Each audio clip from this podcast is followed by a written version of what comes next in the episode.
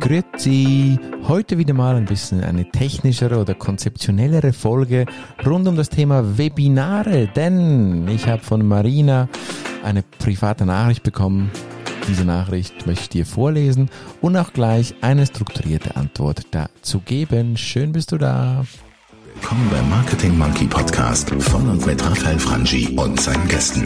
Dein Podcast für Marketing und Business Development im Digitaldschungel. Wir sprengen Grenzen und brechen Konventionen.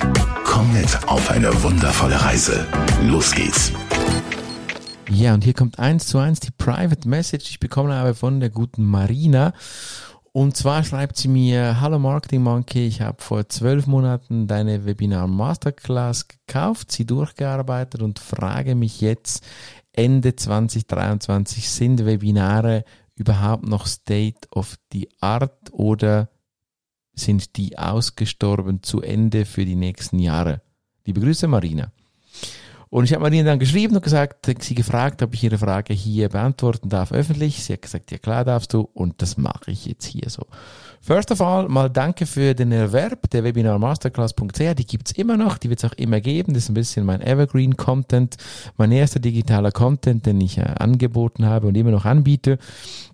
Und der hilft auch immer noch. Es ist wirklich der Content, wo du in 13 Videolektionen lernst, wie du eben selber Webinare erfolgreich durchführen kannst. Und zwar von der Idee bis zur Konzeption, bis dann zur Umsetzung und Moderation habe ich da einen bunten Strauß an anwendbaren Tipps und Tricks und auch ein paar Strategien, damit deine Webinare erfolgreich werden. Ja, Marina hat das gekauft vor einer Weile her und fragt mich jetzt, ist das überhaupt noch State of the Art? Machen wir überhaupt noch Webinare im Business oder nicht? Und ich kann dir hier sagen, liebe Marina und liebe alle anderen interessierten Menschen um das Thema Webinare, Webinare sind sowas von hot immer noch und immer noch einer der Lead-Magneten Nummer eins. Da muss ich jetzt vielleicht ein bisschen ausholen, was ist ein Lead-Magnet und warum sind sie im B2B-Marketing immer noch eines der wertvollsten und effektivsten Marketinginstrumente. Nun ja, wenn du heute in der Marketingabteilung arbeitest, B2B oder B2C in, in Fachbereichen, wo es um, um, um erklärungsbedürftige Produkte geht, dann wirst du wahrscheinlich irgendwann demnächst umstellen oder hast schon umgestellt auf eine gewisse Form der Marketing-Automation. Das kann eine Vollautomation sein in Form von wirklichen Tools, kann eine Teilautomation sein oder sogar eine, sage ich mal, trojanisches Pferd Marketing-Automation, wo du nämlich zusammen mit deinem Mail-Programm, mit deiner Mail-Software, Excel-Listen und dann PDF-Content äh, Plätzchen, Content äh, teilen, deine Marketing-Automation betreibst. Irgendeine Form davon wirst du wählen, hast du gewählt oder wirst du bald einführen, denn das ist mega wichtig und hilft in dieser reziprozitiven Beziehung zwischen einem Anbieter, eines Services, eines Produktes und einem Kunden, eines Interessenten überhaupt die Beziehung erst aufzubauen und gegenseitig ein gewisses Vertrauen zu schaffen. Ich sage immer, Marketing-Automatisierung ist so ein bisschen wie die gute Beziehung. Eine einfache Kampagne ist so ein bisschen mehr der One-Night-Stand. Und wir wollen alle in die gute Beziehung investieren deshalb kommen wir nicht vorbei an irgendeiner Form der Marketing-Automatisierung. Und wenn wir da von dieser Perspektive her kommen, dann brauchst du ja Content-Elemente vorneweg. Du brauchst irgendwelche Elemente, die deine Zielgruppe attracten, die in dieser Funnel ersten Phase, Top of Funnel, wie das da wir Experten nennen, wie du da Attraction generierst. Zum einen ganz organisch, weil eben dein, dein, dein Content so spannend ist, zum anderen aber auch äh, Content-Elemente, die du bewerben kannst, wo du eine geschätzte, gefühlte, möglichst äh, hohe Zahl der Conversion hinkriegst. Also Menschen, die das Ding schauen, downloaden, anklicken, was auch immer damit machen. Und wenn wir an diese Elemente denken, dann können das ja ganz, ganz viele, eine bunter Strauß von Elementen sein. Es können Checklisten sein, es können White Paper sein, das können auch ausfüllbare Dialogtests über irgendein Thema sein. Die Liste ist grenzenlos. Vielleicht mache ich da mal eine separate Folge dazu. Ein so eine, ein Element, was sehr, sehr erfolgreich ist, sind eben diese Webinare. Und zwar am liebsten Live-Webinare. Ich habe sie getestet, ich habe sie beim großen Telekommunikationskonzern getestet und dann später auch bei einem erfolgreichen börsenkotierten KMU in der Schweiz in der Softwarebranche. Es waren die erfolgreichsten Elemente immer die Webinare, weil sie zum einen eine gewisse Nähe zulassen, vor allem die Live-Webinare, weil sie eine gewisse Realness zeigen, weil vor allem wenn Kunden noch Fragen stellen dürfen, dann gibt es ein direktes Feedback, ein Instant Feedback und nicht was gescriptetes. Und zusätzlich ist es so authentisch, diese Webinare. Und was bedeutet das nochmal ganz konkret? Webinare sind ein geniales Lead-Magnet, erzeugen ein geniales Lead-Magnet-Momentum sind deshalb unglaublich geil. Die Conversion Rate, also da Conversion vom Top of Funnel zum Middle of Funnel, diese Stufe ist einfach way out höher. Ich habe in meiner Erfahrung mit meinen verschiedenen Instrumenten jeweils 60 bis 80 Prozent höhere Conversions gemessen, als ich Webinare ange angewendet habe versus irgendwelchen White Papers, Infografiken etc. Und deshalb, liebe Marina, liebe alle anderen, sind natürlich Webinare immer noch, auch in Zukunft, ein unglaublich kraftvolles Instrument. Warum werden Webinare dann ein bisschen tot gesagt oder auch kritisch angeschaut? Ja, das ist immer noch der gleiche Effekt von ganz früher. Webinare kommen aus einem, aus einer Nische von Strukturvertrieb, Multilevel, wie auch immer. Nichts gegen diese Branche, die hat ihre Existenzberechtigung. Aber sie haben dann ein bisschen einen komischen Ruf gehabt oder haben sie immer noch. Dann gab es eine Phase, wo findige Softwarehersteller Automatisationsstrecken und auch Fake-Tools gebaut haben, wo man also Webinare als live aussehen lassen konnte und immer noch kann, obwohl sie gar nicht live waren. Und das hat nicht gerade zum guten Image der Webinare beigetragen.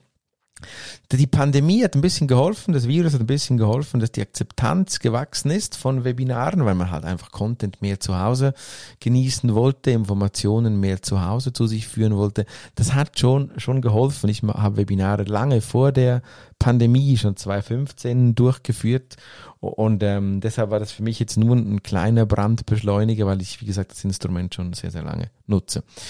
Ich glaube, wo entwickeln sich Webinare hin? Ein, eine Folgeantwort vielleicht ungefragt äh, zu Marina und zu allen anderen. Ich glaube, Webinare werden nicht verschwinden. Was passieren wird, ist, dass sich Webinare, äh, zumindest ein Teil davon, immer mehr Richtung Livestreaming, TV-Formaten verschieben werden.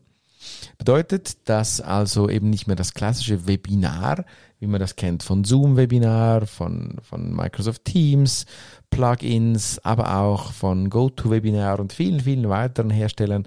Dieses klassische Schulzimmer-Setting, da sitzt jemand, Kamera, vielleicht Whiteboard oder Slide, zeigt was und irgendwo ist die Audience und hört zu.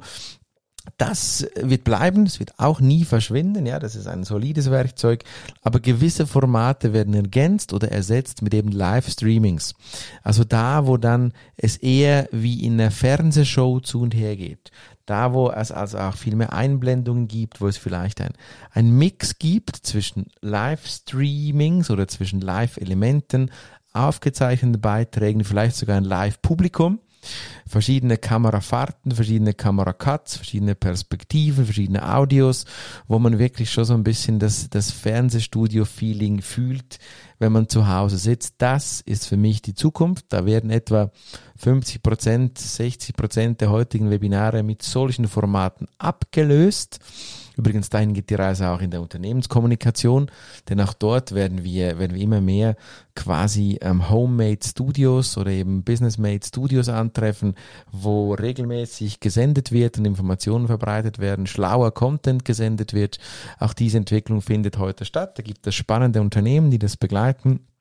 Da gibt es teilweise, teilweise wirklich nischige, nicht gerade mega famous Abteilungen, Wasserwerke der Stadt Zürich, stell dir das mal vor, Wasserwerke der Stadt Zürich oder auch die VBZ, die Verkehrsbetriebe der Stadt Zürich, die schon so in die Richtung gehen. Da geht's weg von Videokonserven, weg von Webinaren hin zu studiomäßigem Live-Streaming. Heute finanziell total erschwinglich, heute auch konzeptionell immer mehr bei uns Marketingmenschen angekommen, denn wir Dozenten bringen das immer mehr und sprechen darüber, zeigen Best Practice und somit findet das auch dann im Business statt. Das ist der Outlook für die Webinare und ich hoffe, damit konnte ich Marina und vielen anderen Wissensdurstigen ein bisschen helfen. Zukunft, ja klar, wird Webinare werden bleiben, am liebsten live, teilweise aufgezeichnet und ganz sicher ein großer Teil, über 50 Prozent, werden dann, wird dann aus klassischen Webinaren dann eben Live-Streaming oder studioähnliche Kommunikations- und Marketingformate. Wenn du selber eine Frage hast, dann gehst du bitte gerne auf marketingmonkey.ch komm rein. Oder wie das Marine gemacht hat, kontaktiere mich auf irgendeinem meiner Social Media Kanäle, stell die Frage. Am liebsten schreibst du gleich dazu, dass es okay ist, wenn ich das veröffentlichen darf. Mit vollem Namen und nur mit Vornamen. Dann tue ich das sehr, sehr gerne. Win-win, du gibst mir ein bisschen Content und du gibst dir selber eine Lösung. Vielen anderen auch. In dem Sinne, danke fürs dabei sein. Nicht vergessen, liken, sharen und bewerten in der Podcast-App deines Vertrauens. Das war ich, der Raphael Franchi, dein Marketing Monkey. Ich freue mich wieder, wenn wir uns wieder hören beim nächsten Mal. Ciao, ciao, bye, bye. Und hat dir gefallen, was du gehört hast? Lass bitte eine Bewertung bei iTunes oder einen Kommentar auf www.marketingmonkey.ch da. Bis zum nächsten Mal bei dem Podcast, der deine Ideen und Pläne verändern wird.